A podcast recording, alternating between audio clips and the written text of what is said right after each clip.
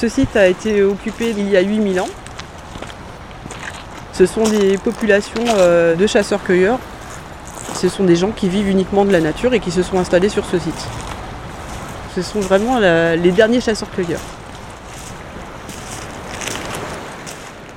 Nous sommes sur le site de Béguerville, donc on est tout au bout de la presqu'île de Quiberon. C'est le site le plus ancien sur lequel on a des traces directes de consommation de coquillages le long du littoral atlantique. Les, sites les plus anciens en fait sont souvent euh, érodés sous l'eau et là on a de la chance qu'ils soient conservés.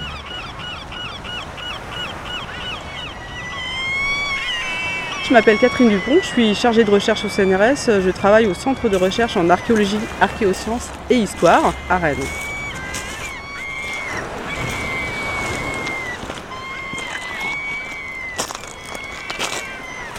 On est sur une décharge préhistorique. À l'intérieur, c'est euh, une mine d'informations. On peut, euh, grâce à ce site-là, décrire tout ce qu'ils avaient au menu et quotidiennement. Le trait de côte était euh, à 1 km maximum. On a des huîtres, on va avoir des moules et des patelles ou berniques, suivant la, façon dont vous, vous l'appelez. Euh, également, on va avoir des espèces qui vivent en fait sur du sable comme des coques, également euh, des palourdes. Et puis, on va avoir en fait des coquillages qui vivent dans la vase et ce sont des scrobiculaires. Ce qui est intéressant pour nous, c'est que ça nous donne presque un instant de présence de ces populations. On sait qu'elles sont venues euh, lors du réchauffement, donc sans doute autour du mois de juin, si on prend le calendrier actuel, sur ce site-là.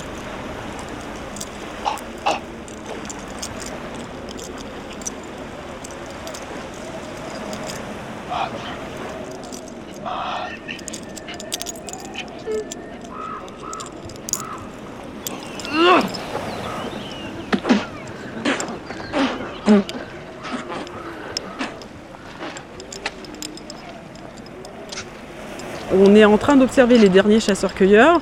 On sait que dans d'autres zones du territoire français actuel, euh, certaines populations sont déjà sédentarisées et font déjà de, l'élevage. Et une des questions, c'est de savoir si ces populations euh, n'ont pas pu résister euh, à l'attrait finalement de l'élevage et de l'agriculture parce qu'elles avaient assez à manger pour pouvoir s'installer à l'année. Théoriquement, ces populations ont pu rester toute l'année et c'est sans doute un élément qui leur a permis de perdurer et de rester aussi longtemps dans la chronologie à l'échelle même de l'Europe. Vous pouvez voir finalement euh, face à vous des îles.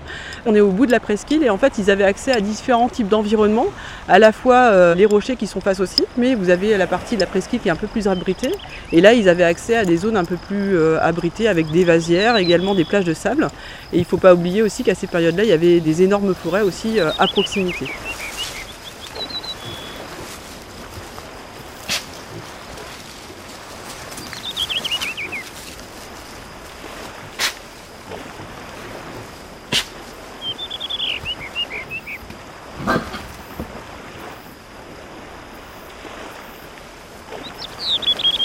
On a du sanglier, du cerf, du chevreuil par exemple.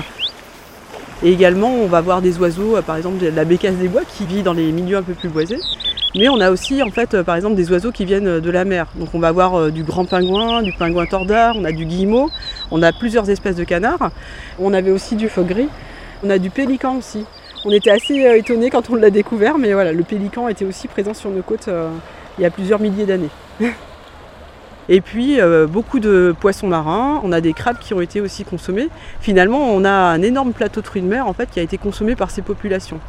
Euh, il faut voir qu'il y a encore euh, une vingtaine d'années, euh, ces populations étaient décrites très très négativement. On décrivait des populations misérables qui mangeaient des coquillages par obligation. Plus on fouille sur ces sites, plus on s'aperçoit qu'ils utilisent toute la diversité de ce qui est exploité. Il faut voir que ce sont des populations qui dépendent un petit peu aussi du rythme des températures, des cycles des saisons pour se nourrir et finalement bah, le fait que la mer puisse descendre tous les jours leur donne accès à de la nourriture quotidiennement.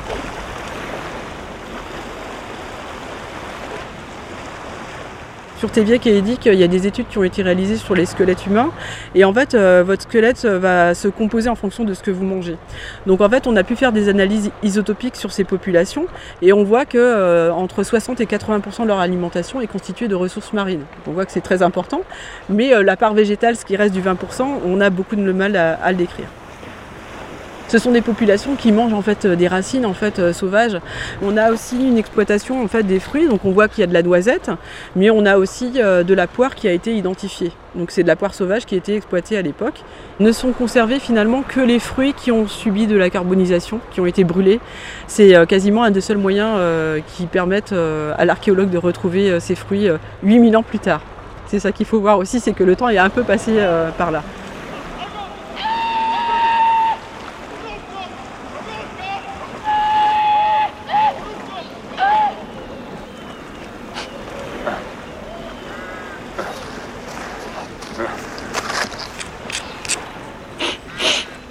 Là, vous avez une coquille euh, d'huître alors euh, euh, par contre c'est des huîtres qui ne sont pas japonaises ou portugaises telles qu'on pourrait les trouver actuellement sur les strands. En fait ce sont des huîtres plates, en fait ce sont les huîtres qui sont présentes à l'origine sur nos côtes. Actuellement en fait l'huître plate a quasiment disparu en fait de, nos estrands. D'ailleurs les biologistes actuels la décrivent comme une espèce qui vit sous le niveau de la mer. Alors que moi, en fait, sur mes sites d'il y a 8000 ans, on la voit en milieu intertidal. On voit qu'elle s'est sans doute réfugiée dans les fonds marins à cause de l'homme. Donc là, sur ces coquillages-là, on va s'apercevoir qu'on a des espèces qui ne sont plus mangées actuellement, comme le pourpre et le murex. C'est des espèces qui sont plus, euh, pêchées et mangées parce qu'elles ont un goût légèrement acide, mais on voit qu'en fait, euh, à ces périodes-là, en, gros, toutes les espèces comestibles et accessibles à marée basse ont été mangées. On a d'ailleurs ici aussi un petit bigorneau là que vous pouvez voir là pour ces populations du Mésolithique, ce qui est intéressant, c'est qu'on voit en fait qu'on a un rythme de cueillette en fonction de la marée, mais qu'on euh, n'a jamais un ramassage de, gamme très basse en fait de taille. Donc en fait, il y a un respect aussi en fait de l'animal finalement qui est mangé, qui est visible aussi euh, grâce à ces études-là. Sur cette accumulation là qu'on voit ici, je rêverais de trouver des crevettes. Malheureusement, il faut que pour que les restes de, crevettes se conservent, il faut un milieu humide et sans oxygène, ce qu'on n'a pas à Béguerville. Donc s'ils ont mangé des crevettes, malheureusement, on a très très peu de chances de les retrouver. Vous pouvez voir par exemple sur cette coupe aussi quelques éléments. Euh, vous avez ici des traces de brûlure au niveau d'une pierre et aussi au, niveau d'une huître. Donc là, on, travaille aussi sur les modes de cuisson de ces coquillages-là. Alors pour l'instant, les huîtres, euh, à part celles qu'on voit sur la coupe, toutes les autres qui ont été étudiées ne montrent pas de traces de, chauffe en fait directe avec le foyer. Euh, par contre, on voit que la moule, 99% fait, des coquilles de moule sont brûlées, donc on, pense qu'en fait elles ont sans doute été cuites d'une façon différente d'autres coquillages. Euh, sans doute euh, avec des petites brindilles comme vous pouvez le faire actuellement, un feu très rapide. Donc là, on travaille aussi avec la collègue qui travaille sur les charbons pour essayer de voir en fonction des foyers qu'on a trouvés s'il y a des types de cuisson différents avec des températures différentes en fonction de ce que vous voulez faire de la chaleur. On peut l'utiliser pour se chauffer, mais on peut aussi l'utiliser pour cuire, donc euh, pour bouillir. Donc là, on ne va pas utiliser les mêmes types de chauffe pour ces différentes actions. Pour les, les huîtres qui ont été utilisées à Béguerville, on n'a pas de traces d'ouverture ils auraient pu casser le bord de la valve pour euh, permettre une ouverture plus facile. Donc on suppose qu'ils utilisaient la, la chaleur pour que les valves d'huîtres s'en trouvent et pour en consommer la chair.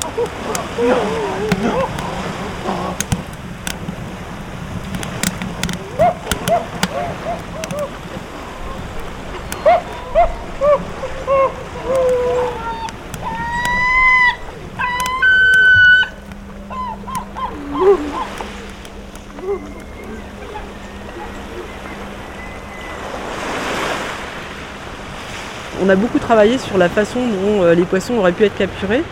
Une des choses qui est claire, c'est que sur Béguerville, on n'a pas de pêche euh, hauturière, c'est-à-dire qu'on n'a pas de pêche au lointain. C'est des pêches qui sont euh, près de la côte. En fait, les populations avaient accès à ces poissons finalement en, restant presque pied à terre.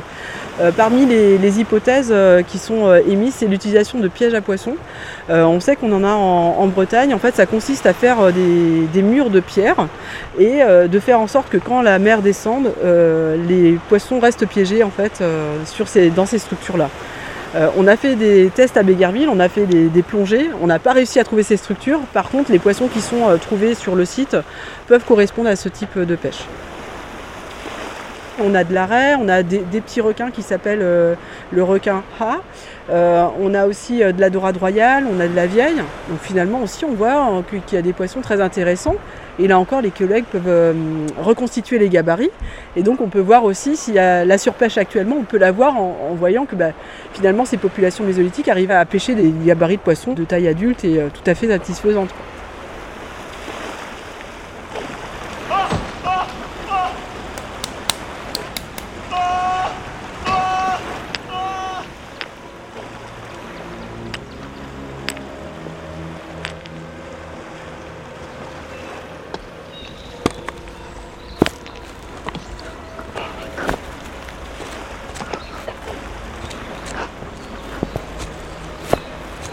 Associés à ces, coquillages les, outils de l'époque. Euh, il faut voir que ce sont des silex qui sont de forme trapézoïdale ou triangulaire. En fait, ce sont des petites pointes qui vont être enchâssées en fait, euh, le long d'un bâton, en d'une sagaie. Et ils sont taillés d'une certaine façon qui correspond aux armes de l'époque, tout simplement. Par contre, en fait, sur les ossements euh, d'oiseaux, on voit qu'ils ont pu être utilisés pour faire des perles, donc ils sont sectionnés pour faire des petites perles. Et on voit que certains ossements sont taillés et appointés pour tenir les vêtements. Alors, il faut imaginer des fractions d'os qui sont pointues aux deux extrémités, un peu comme une très grande aiguille et qui a servi à fermer les vêtements. Et euh, ces éléments-là, par exemple, peuvent parfois être décorés avec des petits croisillons euh, et qui marquent sans doute euh, une appartenance à un groupe.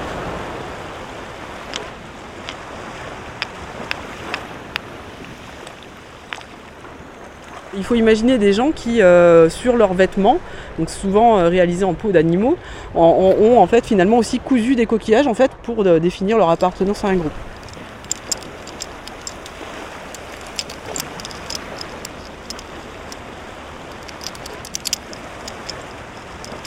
Les populations sont enterrées parfois dans les coquilles pour que le vide qui reste entre les coquilles permette à l'esprit en fait de s'élever.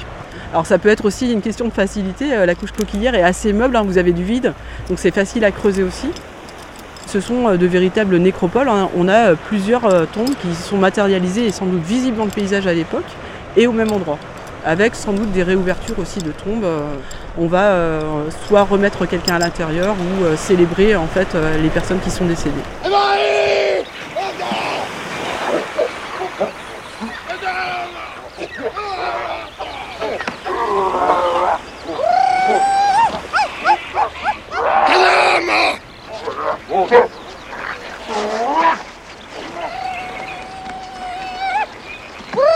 Durant la protohistoire, on va s'apercevoir que certains coquillages servent de colorant. L'extraction de colorant, l'activité, était sans doute liée à des influences extérieures.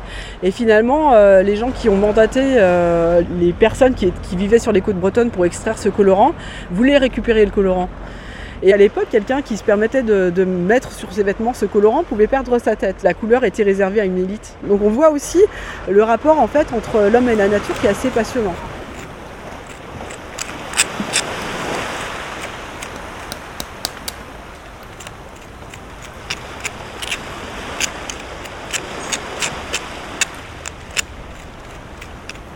Milite pour que les coquillages fassent partie euh, d'un mobilier archéologique qui soit euh, vraiment intégré dans la science. Parce que ce qu'il faut voir en fait, c'est qu'à la base, euh, ce mobilier n'est pas considéré comme du mobilier archéologique qu'on va devoir garder dans un musée par exemple. C'est de l'alimentaire, il n'y a pas de modification, donc du coup comme on n'a pas la, trace de l'homme direct par une modification particulière, ce qu'on peut avoir sur la, parure, eh ben là en fait ce sont des coquillages qui n'ont vraiment pas été regardés du point de vue d'un apport sur les activités humaines par le passé les gens qui ne connaissent pas ce type de site ne voient pas l'intérêt forcément. C'est un des avantages de cette période en archéologie, c'est que vous n'allez pas trouver un trésor que vous puissiez euh, revendre. Sauf si on peut être un crâne humain, mais là, on n'en a pas sur ce site-là, mais voilà, ça n'a pas une valeur marchande actuelle euh, importante. Ça a une valeur scientifique. Le problème, c'est que là, déjà, en quelques mois, on voit que très régulièrement, en fait, euh, entre la pluie et les vagues, ça vient en fait lécher et arracher les coquilles du site petit à petit. On est intervenu pour sauver au maximum d'informations on sait très bien qu'en fait que dans 20 ans il n'y aura plus rien.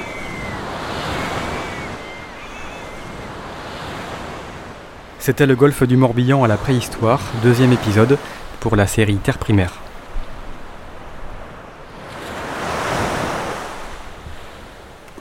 Une production et réalisation d'Aurélien Française pour Silence Podcast.